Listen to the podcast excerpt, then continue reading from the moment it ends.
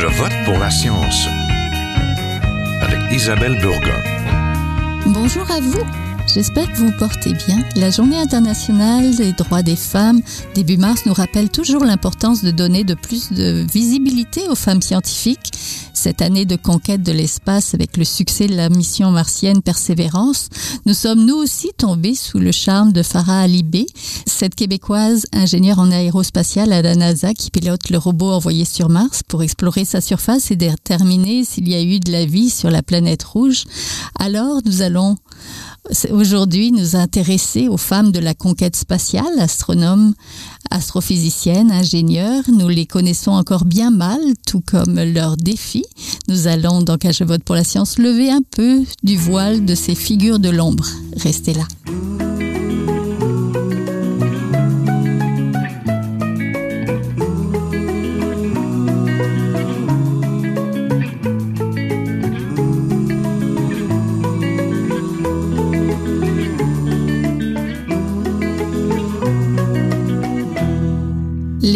La conquête spatiale restent encore trop souvent méconnues. Elles sont pourtant nombreuses à rayonner dans l'ombre et sans elles, il serait difficile d'imaginer les voyages spatiaux ou même d'envoyer des robots sur Mars.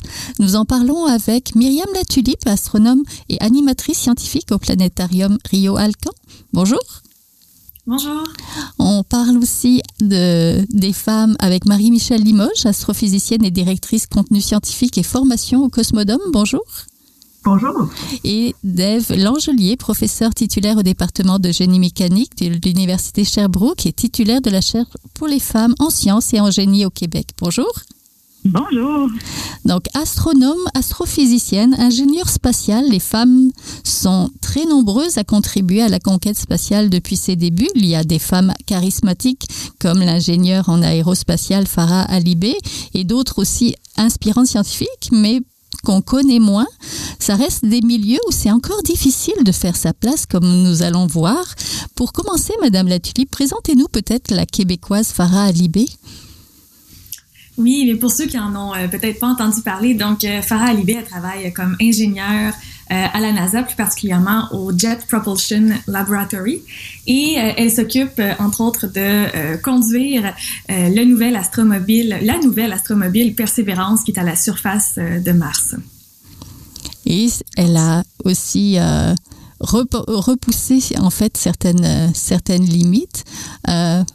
Professeur Langelier, quel serait l'impact de Farah Alibé et de Persévérance pour les jeunes filles?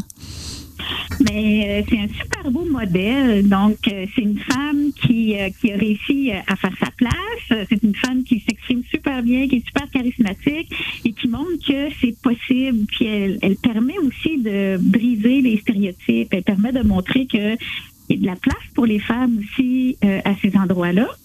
Puis aussi, ben, elle permet de faire connaître le génie euh, notamment. Puis ces domaines d'application, c'est un domaine qui est très, très méconnu euh, des jeunes, mais pas juste des jeunes, euh, de, des gens en général. c'est, c'est, très vague le génie. Peut-être à part le génie civil qui fait des constructions plus de plus grande taille. Mais oui, donc ça, ça, ça donne une, une, vision, ça donne, ça met un visage, ça permet de se projeter en avant dans ces carrières-là. Oui, on en veut des jeunes femmes dynamiques finalement euh, en génie. Madame Limoges, il y a aussi l'astronaute canadienne et ingénieure en mécanique Jennifer Sibé Gibbons, je pense, qui pourrait être un autre modèle aussi pour les filles. Oui, Jennifer Sibé Gibbons, euh, qui se fait appeler Jenny. Donc Jenny Sibé Gibbons, qui est euh, la une des astronautes, une des deux astronautes qui a été embauchée dans la dernière campagne de recrutement de l'Agence spatiale canadienne. Elle a été recrutée en juillet 2017, elle euh, et euh, son collègue Joshua Kutrick. Et puis, Jenny euh, Gibbons, si on s'intéresse à son parcours, on se rend compte que c'est une femme complètement extraordinaire. Donc, c'est une Albertaine. Elle est née à Calgary, en Alberta. Et puis, elle a fait son doctorat en ingénierie à l'Université de Cambridge, rien de moins. Elle a obtenu plusieurs prix, prix de la jeune ingénieure de l'année, du, de l'Institute of Engineering and Technology, prix du jeune ingénieur de l'année de, la Royal Academy of Engineering. Euh, elle était professeure adjointe à l'Université Cambridge, ça m'impressionne vraiment. Mm-hmm. Elle s'intéressait à la combustion interne des moteurs Et puis, c'est grâce notamment à cette expérience-là, à, à comme professeur à l'université, comme chercheur en combustion interne, ces recherches qu'elle a fait aussi en apesanteur euh, sur la combustion, qui l'ont mené notamment à décrocher euh, son, euh, son poste d'astronaute de l'Agence spatiale canadienne. Alors, c'est une jeune femme très dynamique. elle, elle vient de terminer son entraînement de base à la NASA et puis elle est en attente d'une mission. On a très hâte de, de pouvoir la suivre lorsqu'elle sera assignée à une mission. C'est assurément un exemple pour nos jeunes filles qui, qui est très fort et qui est très inspirant. Oui, je, voudrais que vous, vous entendiez encore nous parler d'autres femmes inspirantes. Il y a des programmeuses aussi, des, on passe au film Les figures de l'ombre, ou alors d'autres qui se consacrent à la recherche. Oui, si vous voulez, on, oui, on peut parler des figures de l'ombre. Euh, bon, vous savez, quand j'étais plus jeune, moi, j'ai été beaucoup inspirée par les, les, premiers astronautes, les premiers ingénieurs de la NASA, mais avoir su qu'il y avait eu des femmes euh, qui étaient derrière tout ça, euh, je crois que ça, ça m'aurait donné encore plus d'espoir de, puis de, de modèles à suivre. Donc, c'est donc, je parler des trois femmes qu'on voit dans le film Les figures de l'ombre, qui est une histoire réelle, vécue. Euh, y a, donc, c'est l'histoire de trois femmes noires qui ont travaillé à la NASA comme euh, human computers. Ils les appelaient des, des calculatrices humaines avant l'invention des ordinateurs et avant que les ordinateurs soient euh, utilisés à grande échelle. Eh bien, on calculait les orbites des, des, à la main, donc les, orbites des, vaisseaux spatiaux. On faisait des calculs aérodynamiques, tout ça à la main, donc on avait besoin des femmes. Alors, on a Catherine Johnson, Matthew Jackson et puis Dorothy Vaughan qui ont travaillé à la NASA dans les années 50 et 60. Euh, si on s'intéresse à Catherine Johnson, par exemple, euh, c'est une mathématicienne. Puis, bon, ben, ces trois femmes-là ont en commun qu'elles ont, ont enseigné les mathématiques à, euh, à l'école. Mais euh, Catherine Johnson, après avoir enseigné les mathématiques, elle est entrée à la NACA, donc l'ancêtre de la NASA. Et puis, elle a eu, euh, elle travaillait au département de guidage et de navigation parce qu'ils avaient besoin de, ben, de beaucoup de gens pour faire ces calculs euh, astronomiques, si on peut dire. Donc, elle travaillait au sein de ce département. Et puis, elle s'est rendue indispensable, même après l'arrivée des ordinateurs. Donc, il y a la fameuse citation de John Glenn, euh, le premier homme à faire une orbite complète autour de la Terre, qui ne voulait pas se fier au, au calcul des premiers ordinateurs.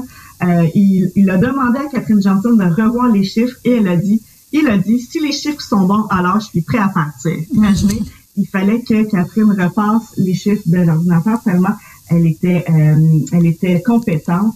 Et puis, en 2015, Barack Obama lui a remis la médaille de la liberté qui est la plus prestigieuse récompense civile américaine. Oui, il y a quelques autres noms qu'on pourrait parler. Roberta Bondard, qui, qui, moi, je trouve aussi un beau modèle aussi.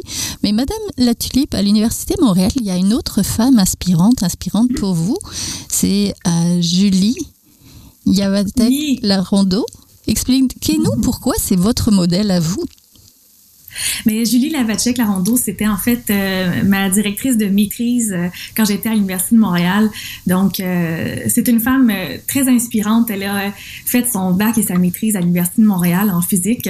Ensuite, elle est allée faire son doctorat à Cambridge sous la sous la oui elle aussi comme comme Farah Alibé d'ailleurs elle elle a fait son je crois c'est son baccalauréat à Cambridge avant d'aller au MIT mais donc Julie elle est allée à Cambridge faire son doctorat sous la supervision de Andy Fabian, qui est euh, euh, une sommité dans, dans ce domaine de l'astrophysique, euh, plus particulièrement dans, dans l'étude des amas de galaxies et des trous noirs supermassifs. Et ensuite, elle est allée, elle a eu une bourse postdoctorale, le Einstein Fellowship de la NASA, et elle est allée faire son postdoc à Stanford avant finalement d'être embauchée à l'Université de Montréal comme professeure adjointe. Donc, c'est vraiment une femme euh, très, très, euh, très, très intelligente, très, très compétente. elle a un cerveau, une façon de penser, de comprendre l'univers qui est, qui est incroyable. De, d'avoir une discussion avec elle sur comment l'univers fonctionne, c'est, assez fascinant. Et en plus d'être une, une femme assez jeune aussi, qui est devenue professeure, elle a aussi, elle est très impliquée euh, dans la diversité. Elle a fondé le comité euh, diversité physique qui s'appelle Défi à l'Université de Montréal dans le but de promouvoir et de mettre l'accent sur la diversité euh, dans le monde de la recherche et plus particulièrement dans le monde de la physique. Oui, lorsqu'on parle de femmes, il faut aussi parler des difficultés que rencontrent les femmes en sciences.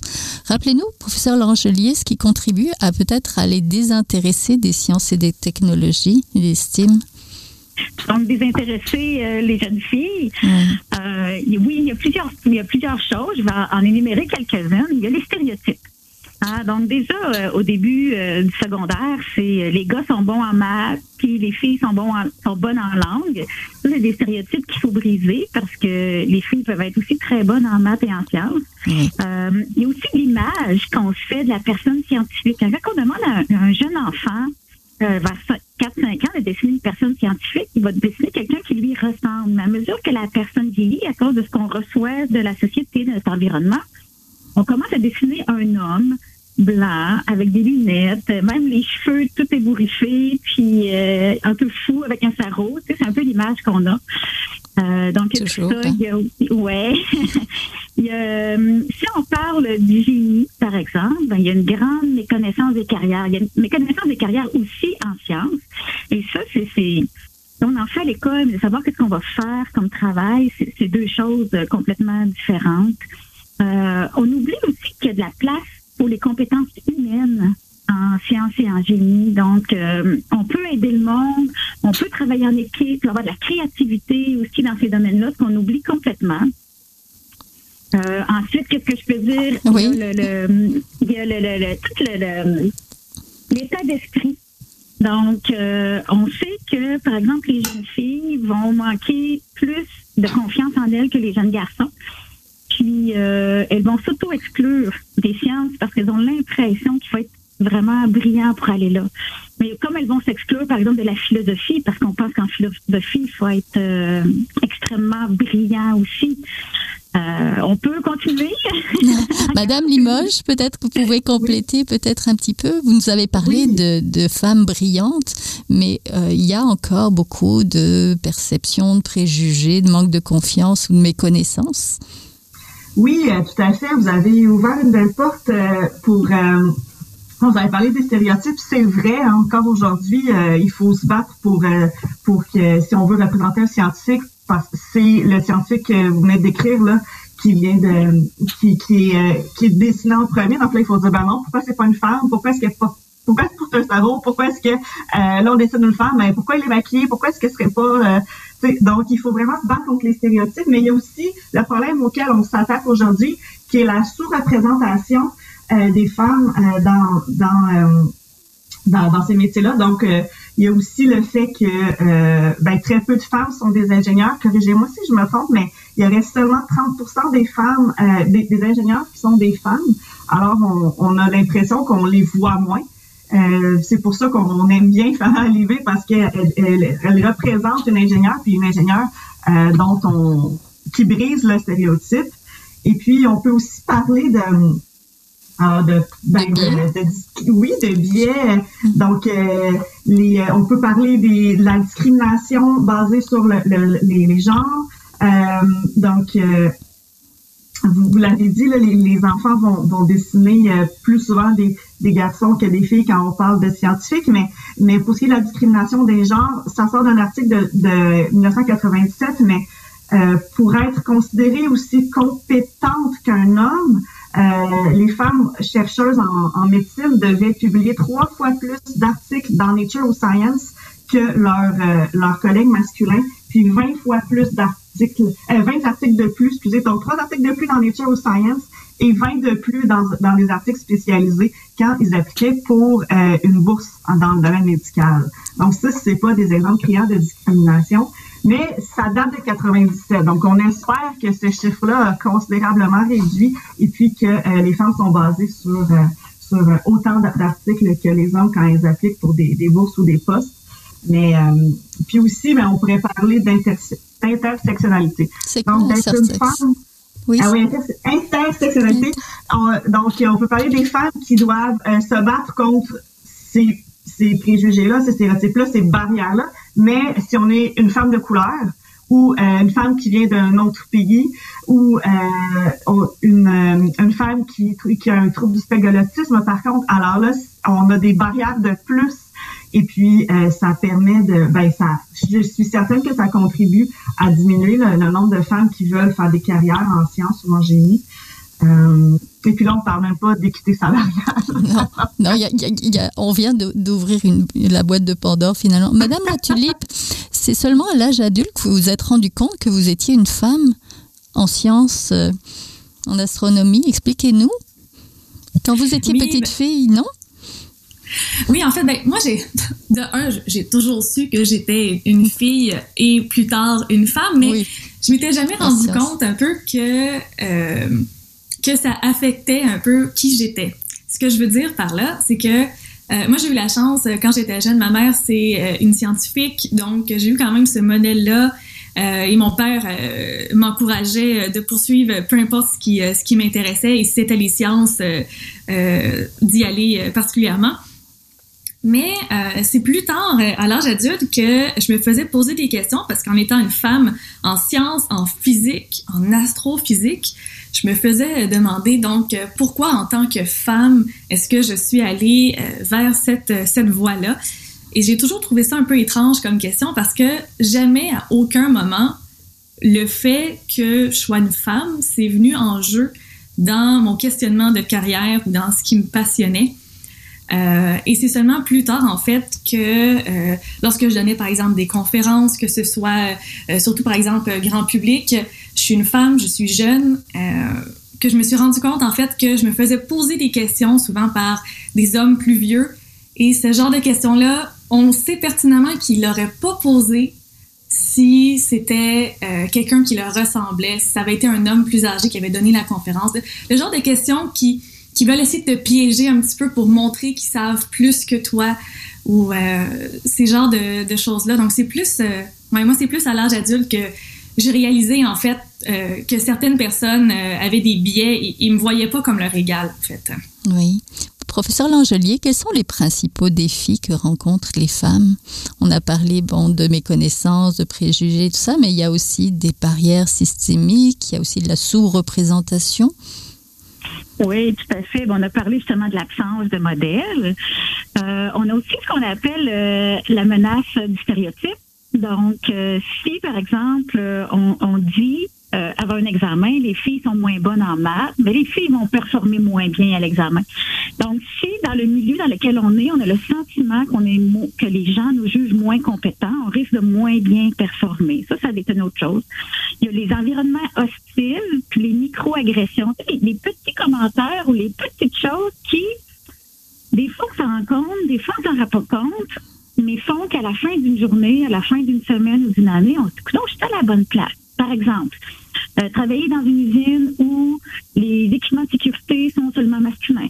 Là où il n'y a pas de toilette. Un, petit commentaire, euh, genre, euh, ben, t'es la seule fille, fait que c'est ça qui va prendre les notes. Vas-tu nous faire des muffins? Ou, ah, t'es la stagiaire, parce que euh, tu peux pas être comme une ingénieure ou une scientifique. Ou des choses comme ça. Il y a aussi l'articulation travail-famille. Donc oui, les femmes qui veulent avoir des enfants ou qui ont des enfants, c'est souvent à elles que revient aujourd'hui encore, même si ça a évolué, plus la charge familiale. Donc, euh, ça peut être difficile des fois de conjuguer si l'horaire de travail est très, très fixe, de, très, très fixe, de conjuguer travail-famille. Mais des fois aussi, les femmes se sont organisées et sont prêtes à, à voyager. Tout ça, on leur offrira même pas un poste parce qu'on dira elle va refuser ou euh, on, lui, on lui offrira pas une occasion d'aller à une conférence ou d'aller faire un voyage à l'extérieur parce qu'elle a des enfants. Donc, on, on prend pour acquis. Euh, les femmes ont souvent aussi moins accès au marrainage, au parrainage ou au mentorat.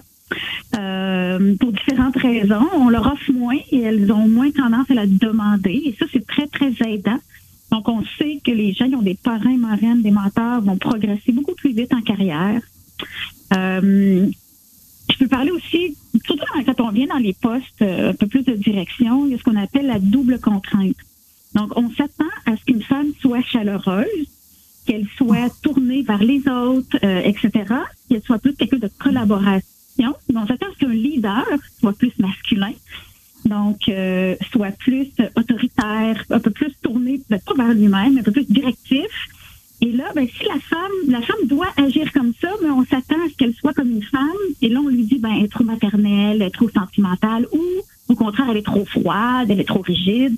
Donc, c'est difficile euh, de passer. On en a parlé aussi, je pense, des biais de similitude, peut-être. Donc, quand quelqu'un, c'est plus facile de, de, on s'entend ou on se reconnaît plus dans quelqu'un qui nous ressemble, on est mieux avec cette personne-là, donc c'est plus facile de, la, de l'engager, je dirais, faut surtout dans notre zone de confort pour engager quelqu'un qui nous ressemble pas, ça c'est très humain. Là.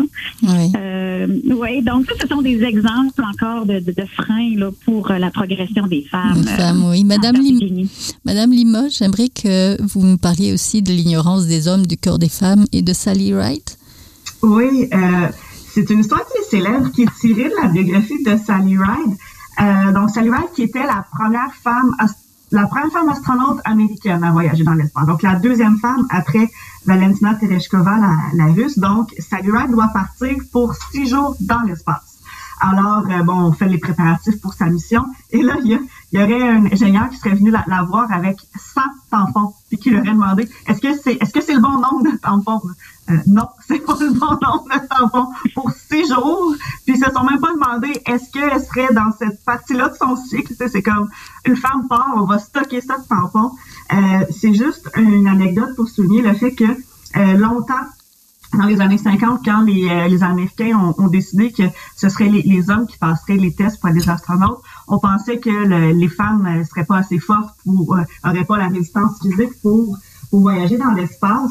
Mais euh, parallèlement, il y a quand même des tests qui ont, qui ont été faits avec des femmes. Et puis, 13 sur 19 de ces femmes-là avaient la capacité physique d'aller dans l'espace. Donc, puis ça, ça a été complètement ignoré parce qu'ensuite, on, on a voulu que ce soit des, militaires qui partent dans l'espace, c'était les hommes qui étaient les militaires. Mais euh, ouais, on croyait que, que la femme n'était pas faite pour aller dans, dans l'espace euh, pour toutes sortes de raisons dont euh, on s'intéressait pas vraiment à elle finalement au, fait qu'elle euh, était capable d'aller dans l'espace. Oui, dans des attributs physiques. J'aimerais qu'on s'attarde peut-être à l'articulation travail-famille. Beaucoup de jeunes filles veulent faire une carrière, une belle carrière, mais aussi avoir des enfants, envisagent de mener ça en parallèle finalement. Madame Latulipe, je sais que vous n'avez pas d'enfants. Est-ce que ça commence à être une de vos préoccupations à un moment donné de justement être capable de mener euh, votre vie de famille et aussi une carrière intéressante avec des opportunités? Euh, ben oui, ben moi c'est sûr euh, éventuellement. Là, je suis pas encore mhm. rendue là, mais mais un jour, il faut quand même que je me pose la question de quand un peu. Puis je veux, mhm. j'ai un peu toujours la préoccupation de j'ai peur de, de, manquer une opportunité. si par exemple je dois m'absenter pour un, un, congé de maternité ou des choses comme ça. Donc c'est toujours quelque chose qui qui me reste un petit peu en tête. Euh, j'ai la chance d'avoir des employeurs euh, euh, super sur ce côté-là, là, qui sont très accommodants, mais je sais que c'est pas le, cas pour pour tout le monde, notamment pour des femmes chercheuses, par exemple, lorsqu'ils ont des postes de chercheuses postdoctorales, c'est un peu plus compliqué d'essayer de faire une conciliation de travail-famille, d'avoir des congés de maternité. donc, c'est toutes des choses qui viennent compliquer aussi le, la vie d'une femme qui veut avoir une carrière scientifique. Oui, professeur Langelier, j'aimerais qu'on revienne peut-être euh, à certains chiffres, aux femmes scientifiques en chiffres. On l'a dit tout à l'heure, euh, seulement 30% des ingénieurs sont des femmes. Je pense que c'est encore des, des, bons chiffres. Et un récent rapport statistique de votre chaire pour les femmes en sciences et en génie montre que pour les inscriptions des femmes en sciences au collège à l'université entre 2005 et 2020, ça s'est amélioré, mais ça reste quand même très faible en génie, particulièrement en électronique et informatique, je pense que c'est 7%, ou en génie mécanique et industriel, 11%, ou en aéronautique, là, 13%, c'est vraiment très peu. C'est très bas, effectivement. Donc oui, il y a une progression, mais la progression est très, très lente. Si on continue à ce rythme-là, ça va prendre une centaine d'années certainement à atteindre la parité. Donc euh, oui, puis c'est des domaines aussi, comme je disais tout à l'heure, qui sont euh, méconnus. Euh, puis on associe souvent, par exemple, le génie mécanique à la mécanique automobile. Mhm. Mais c'est pas ça. Euh, c'est toute la mécanique automobile avancée. Oui, il y a des gens qui adorent et qui vont s'en aller dans la conception de voitures ou de moteurs, mais c'est tellement plus que ça, par exemple, le, génie mécanique. Moi, je suis en génie mécanique, puis je m'intéresse euh, aux plaies de pression, puis je m'intéresse aux blessures dans les tendons. Donc, c'est juste pour dire que ça peut être beaucoup plus vague, beaucoup plus vaste. Il y a tellement de choses qu'on peut faire. puis donc ça, c'est un défi qu'on a. Donc vraiment changer le nom. Le nom accroche en partant. Puis, puis en plus, ben c'est pas connu. Donc, on a beaucoup de chemin à faire encore. Oui, est-ce qu'il y aurait des lacunes dans l'enseignement ou la présentation de l'éventail des carrières scientifiques? Oui, effectivement. Donc, on commence, euh, on commence à parler, je dirais, la technologie, c'est un peu l'enfant pauvre là, de ce qu'on appelle euh, la science et la techno secondaire. Là. Euh, premièrement, il y a des, quelques lacunes dans le programme de formation, puis aussi les enseignants et enseignantes sont surtout formés en sciences et en éducation, très peu en technologie, ce qui fait que l'enseignement est je dirais, euh, moins intéressant parce que moins calqué sur une réalité. Ça fait, ça, réfère pas à ce que fait vraiment un ingénieur, le pourquoi on fait les choses. Puis on montre pas la résolution de problèmes. On peut faire du génie, mais l'appliquer à un problème sociétal, c'est une façon de penser qu'on apprend, que ça, on le voit pas. Ça, ça pourrait vraiment intéresser une plus grande diversité de personnes. Puis euh, aussi, ben, effectivement, là, hein, c'est les enseignants qu'on a, c'est les enseignantes, c'est surtout des gens qui viennent de, de sciences, justement, même, même au cégep, à moins d'aller dans une technique. Euh, et donc, on ne sait pas tout simplement ce que ça fait. On a plus, je crois qu'on n'a pas une très bonne vision de ce que je fais, je pense, un scientifique ou une scientifique. Mais on a encore une moins bonne vision de ce que fait quelqu'un euh, en génie. Oui, mais on pourrait parler maintenant de Farah Alibé, puis de Mars dans les classes. Je suis sûre que les élèves seraient intéressés, surtout les filles. Ah, certainement, certainement. C'est le fun. La robotique, ça intéresse beaucoup les garçons. Euh, ça intéresse aussi des filles. De plus en plus, dans les compétitions de robotique, il y a de plus en plus d'équipes de filles ou d'équipes mixtes. Euh, puis, euh, Farah, c'est une personne très, comme on dit, charismatique, dynamique, avec les cheveux de couleur. C'est le fun, c'est attrayant pour les jeunes aussi. Là. Oui, très certainement. Ça prend des modèles, en fait, un peu plus. Donc, ah merci beaucoup. Donc, on était en compagnie d'Ève Langelier. Vous venez de l'entendre, professeur titulaire au département de génie mécanique de l'Université de Sherbrooke et titulaire de la chaire pour les femmes en sciences et en génie du Québec de Myriam Latulipe aussi. Euh, astronome et animatrice scientifique au planétarium Rio Tinto Alcan et de Marie-Michel Limoges, astrophysicienne et directrice du contenu scientifique et formation au Cosmodome. C'était l'émission d'aujourd'hui. J'espère que vous l'avez aimé. À la régie, Daniel Fortin, à la recherche, la réalisation et au micro, Isabelle Burguin. Je vote pour la science, c'est une production de l'agence Science Presse avec Radio VM. Écoutez-nous cette semaine, nous avons toujours des rediffusions et vous pouvez aussi le faire en podcast sur le site de l'agence Science Presse. Si vous l'avez aimé, comme toujours, partagez-la. Et en attendant, bonne semaine, portez-vous bien.